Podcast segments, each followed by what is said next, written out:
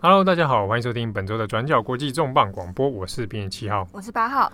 这个大家如果有留意我们的 IG 还有我们的脸书的话，应该都有看到转角国际在五月底以来推出了五月中啊，推出了一系列的六四天安门专题。嗯啊，那可以说是几乎要每天连载，到今天已经六四都过后了嘛，对不对？对。好，那我们今天这一集的内容呢，我们要来谈一下关于六四三十周年的。的这个专题内容之外呢，也来聊一下，在六四之后啊，其实大家也都会留意到，有一些所谓的歌曲音乐，其实都有在回忆这个事情啊，或者在暗指这样的事情。当然，这些音乐呢，后来也都有一些也面临着被禁歌的下场。你的踏板车要滑向哪里？你在滑行一块热旋转着，有人看着你，为你祝福。我曾经和你有一样的脸庞。好，那我们这边讲一下，就是有时候，哎，我们在聊到六四的时候，六四的歌曲这件事情，你第一时间会想到什么歌？如果是对我来说，其实就是中国的独立歌手李志他的歌哎，李志嘛，对，独立歌手李志。然后我的话，我个人啊，这个我第一时间想到的是《历史的伤口》这首，这首有台。其实这首我以前倒是没有听过，我也是这一次这个系列我才去听这一首歌的。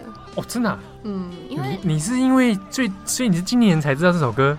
对，或或者我可能听过，但我没有印象。但它对我来说是不是一首什么？对我，我们有一点点这个年代的差距，但是其实我也有注意到，蛮多人是最近才知道这首歌。你说历史的伤口吗？对对，强调一下，他的发起人是赵少康，号召了很多歌手。呃，在八九民运期间，就这首歌就出了。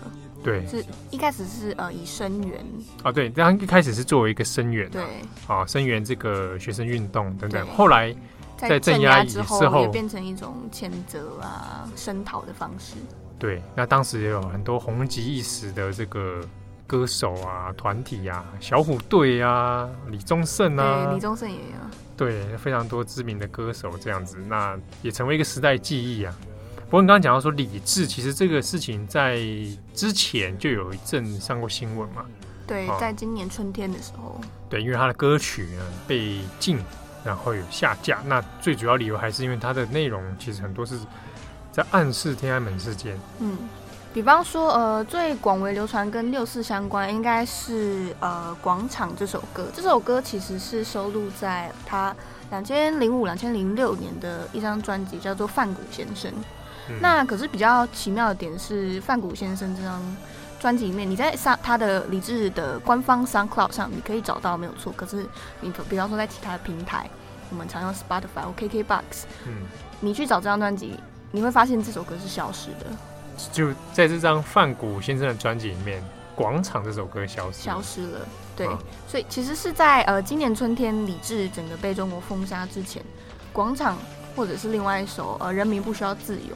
以这两首为主的歌曲，其实就已经在中国是呃听不到了，一个消失的状态了。啊，广场这首歌大家一定看名歌名就知道了嘛。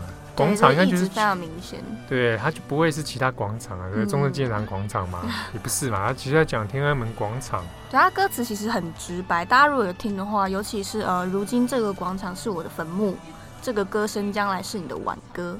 嗯，其实就已经非常的明显了，在会让人很容易联想到天安门广场的事件。对，那他另外一首还有一个人民不需要自由这首歌，呃，它整体上来说。在比较像是以戏谑的方式去批判说中国政府在六四之后做的一些粉饰太平的呃这种姿态啊，比方说歌词里面就会写呃有人沉默着观望，有人怀疑着生活，听见他们在歌唱，人民不需要自由，这是最好的年代，听起来其实是非常讽刺的。嗯。对，而且大家有注意到，其实关于天安门事件的论述，这其实也有些变化。从早期的完全不知情，好跟比如说大家所俗称的所谓五毛啦，嗯，哦，或者一些所谓一些中国比较护卫政府的人士上面都会说啊，这件事情是不是西方捏造的？好，这是比较早期的一种论述。可近几年大家有注意到，其实有些人是直接会承认说，真的有天安门啊事件，真的有镇压，但是镇压的很好，好，就是。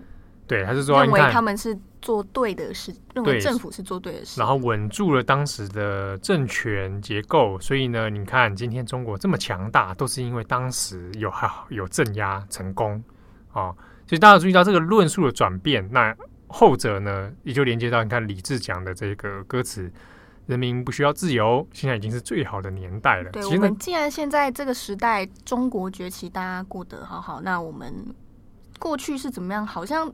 对于部分的人来说，或许他们觉得没有那么重要了。对，那这两首后来也从网络上消失了嘛？对。但很有趣的是，他他的这个版权问题好像变成就是有点尴尬的状态了。对，因为呃，他是在今年二月的时候，就是其实李志他近年有在做中国的各地巡回演出。嗯。今年二月的时候，他就突然在微博上发了一张照片，就是在类似是他在医院吊点滴。嗯、那他就说他因为身体不适，必须要紧急停止他现在的所有巡回演唱，嗯，然后结果就后来巡演就停止了。大概在四月的时候，那中国四川当局就对外表示说，呃，因为有一名歌手，他大意是说这位歌手行为不端，嗯，那他的歌曲啦或者是他的巡演被禁止，然后从此呢，李志这个人他的官网他的歌。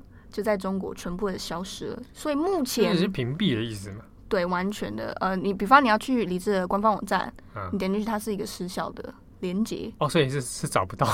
对，就是它的官方微博也是显示用户不存在，所以是被下架了，就等于就是完全被屏蔽了。封锁。所以它不不只是说哦，它只是暂时避个风头，哦，暂时消失一下，不是，是真的完全。至少到呃，现在目前为止。大家都还不是很确定李志的下落生死到底是如何。嗯，所以刚刚前面讲说，包含他的歌曲在内，现在在中国也你也找不到。好，那有些当然是说，呃，为了他的这个推推展他的这个这首歌，那就其他地方来备份啊，或来使用啊等等。那可能会有一些版权上的疑虑。可是因为目前李志本人也这个状态不明，对，那。那他的原本应该是也是有版权代理商或之类的，那现在也是处于这个很算是有点有点微妙的中空状态啊，嗯、对啊，所以除非是假设我们今天在在节目中播放这他的广场或者人民不需要自由这首歌，那理论上应该会要有跟版权申请嘛，但是李志在本人也状态不明的这这种情形之下，那除非他李志要跳出来来告我们 对之类的，或者我们。我们即便要付费使用好了，我们现在也不知道不知道应该要怎么对接触，因为其实大家去看 SoundCloud 上李智的那个官网有那首歌，那原本还有购买连接、啊嗯，你如果要使用这个话，你可以购买嘛，就会购买连接，现在连进去也没有东西，嗯、所以就状态非常的微妙。对，那在李智被。等于几乎是晋升状态的情况下，大家其实不管是现在啊，或是过去，其实比较主流会去接触到李志的歌，大概都是在 YouTube 平台上面会有流传很多他的 live 啊，或者是呃一些可能是歌迷在后制做的影片。那其中像广场那一首就有一个 MV，那他基本上在前面他就剪了一个当时天安门事件的呃其中一个要角韩东方他的口白。嗯啊，对，韩东方的口白嘛。然后另外可能会想到的歌手应该是崔健吧？对，对崔健，崔健你熟吗？我不算熟，但是他几首歌我其实有听过。哈哈哈，嗯，这个那你也是蛮老派的。花房姑娘。崔健你其实也有几首歌是被当成这个跟天安门有关的歌曲。嗯，因为其实在一九八九年当年在镇压之前。也是崔健他的歌，其中一首《一无所有》，当时就已经是学生群众之间广为流传流畅的一首歌。嗯，《一无所有》。嗯，这首歌其实在呃一九八九年之前就已经出了。那他原本崔健其实是写给中越战争的，可是他在呃什么中越战争啊？对，OK。可是他后来在天安门广场上唱的时候，因为这首歌它其实有一种呃文革之后你对大时代的一种幻灭感。嗯，嗯，那因为他歌词就是我要给你我的追求，还有我的自由，可是你却总是笑我一无所有。嗯、那这首歌当时在呃学生族群之间就非常的、呃、传唱度非常高。嗯嗯嗯。那崔健他呃被指涉说跟六四有关的歌，其实还有其他像是最后一枪，还有一块红布。那在一九九零年，崔健在做一次巡演的时候，其实他唱到最后一枪的时候，他当时就有对台下的听众说，呃，希望说去年，也就是一九八六年听到的枪声是最后一枪。嗯，那可是在这之后呢，当年的六月份开始，崔健他的巡演又被中国当局要求停止演出。因为觉得他太过煽动，那此后崔健他本人的还有他的歌曲就遭中国当局长期的封杀，所以最后也是封杀了。嗯，啊，另外我这边也补充一个好了，就是喜欢看电影朋友可能会听过娄烨这个导演，中国导演嘛。嗯，那二零零六年的时候，他拍了一部电影叫做《颐和园》。啊，颐和园在北京，那不是拍慈禧太后的故事。颐和园呢，其实是拍北大学生的爱情故事，基本上它是一个爱情片啊。但是呢，这部片后来也被禁了，原因就是因为它里面内容其实只到了这个六四事件。呃，在我的印象里面，当时我去看的时候年纪还很小，二零零六年嘛，对啊。哦。那那个时候其实画面中是有出现六四的，但是你。诶、欸，不知道六四的人可能看过去是完全看不出来。嗯，但是还有学生们坐在那个车辆上面游行，然后举了标语什么什么的。那当时电影里面有一首歌叫《氧气》啊，《氧气》女主角郝蕾唱的。郝蕾，那郝蕾唱的这个唱的很好，而且其实那首歌主要还是也是跟爱情有关啦。哦，那。只是呢，他从歌词里面，其实你若有似无可以感受到一种跟政治氛围有关的这种感觉，暗。对，暗喻啦。哦，那在整部片的基调里面，其实他们学生的爱情跟政治社会，其实本质上的确的确是有一些紧密的牵动。对，有一些牵动的那。那所以在当时这这一首歌后来好像我不太确定，但是是不是中国也没有办法听到？但是片子的确是因为当时这个原因而被禁。对，那娄烨也因此有好几年是没办法在中国拍片的。对，直到前前几年又开始出现嘛。对，那这首歌叫《氧气》，其实大家可以去网络上找找看，你就打“颐和园”然后“氧气”这个歌词，我自己蛮喜欢这首歌的。它其实有一种呃拂晓的感觉啊，Sunrise。哦，拂晓，拂晓，突然要不然我要怎么英语？英文这么 这么文言的 智慧，对不对？智慧，对，有一种这个日出，因为讲日出很怪，破晓，破晓，对，因为它里面有一句歌词叫“所有的阳光都向我涌来”，嗯，然后所有的空气都被我吸光。这个“涌来”这个词用的很好。对啊，那你如果呢，你也可以做一些联想，比如说它之所以叫氧气，你也可以觉得，哎，可能跟是在指自由吗？自由就像氧气一样吗？之类。当然，你也可以做其他联想，因为它。这首歌也有很多人在讨论，它其实本身是跟性有关的这个寓意啦，对。但是其中它其实在它摆在《颐和园》这个电影里面的时候，或者你在用天安门事件这个脉络来看这首歌的时候，其实又有不同的感受。好，我们回过头来讲，就是我们中央国际呢，在五月中以来做的这个六四专题，我们做的做法其实就是历史上今天呐、啊，就是来看一下三十年前的，比如说五月几号，那那天在天安门广场。或者发生了什么事？对，或者整个抗争那天是什么事情？那刚好，因为我们也有很多大量历史资料图库可以来使用。那这个做法其实一开始也是误打误撞啊，啊，就是 怎么这就偷袭下去？对啊，就讲白了，就是一开始因为因为这个议题要找到新的切入点也是有点难度，所以说那我们就先来做这种历史上今天好了。没想到这个一做下去哇不得了，连载下去停不下来。啊，每天都要都要写，而且我现在每天看那个资料，看到我现在都有点，我有点 PTSD，你知道创创伤症候群。因为的确有一些读者有在我们的 ID IG 底下有留言啊，说哎，感觉好像也一起历经了这整个运动。对啊，那或许有的人会好奇说，那你们写这个的资料来源是什么啊？那这边也跟大家来分享，就是其实我们即便做这种每天一每天的镜头回顾。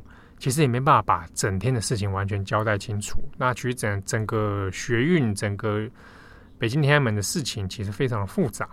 但是我们可以推荐大家一些工具书或者相关的资源来看。一个最主要当然是你去可以去找很多学运领袖，他们自己后来有出回忆录。对，哎，你去找不管是王丹、乌尔开西、柴玲等人，其实都有都有写。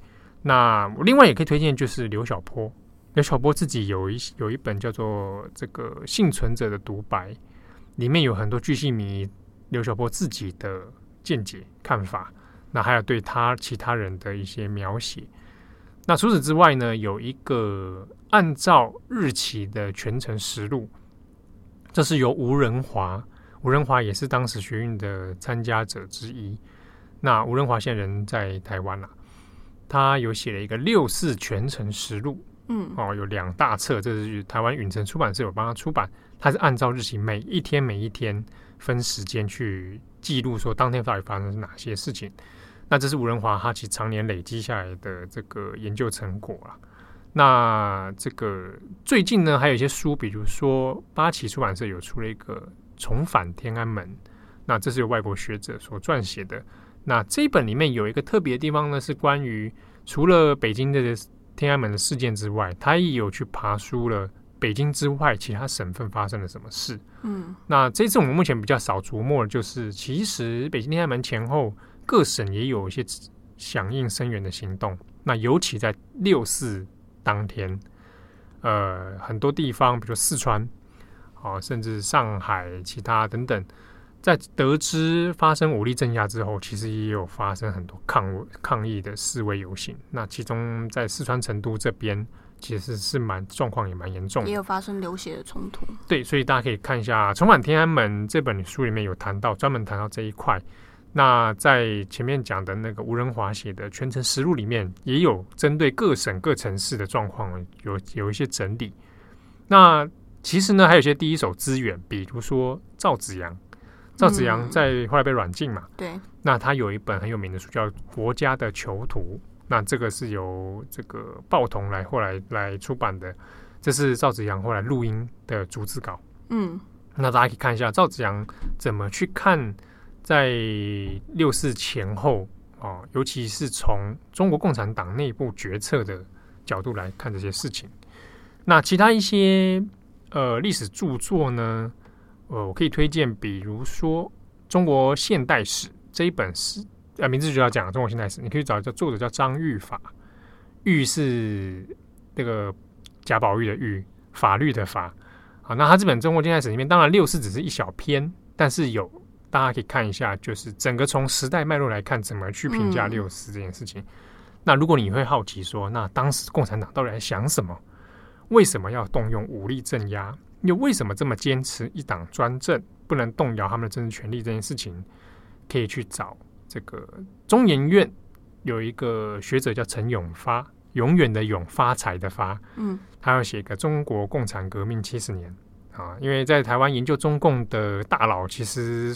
手指头大概就数得出来，这本《共产革命七十年》呢，可以去理解一下中共作为一个政党，他们的思路到底是什么？好的，所以你如果看到后来六十天安门的事情，大概可能也会觉得啊，果然不意外，总统的作风就是如此。好，那感谢大家的收听，也谢谢很多这个读者朋友也给我们一些回馈，针对六十这个专题，那也希望大家会喜欢。我是编辑七号，我是八号，拜拜。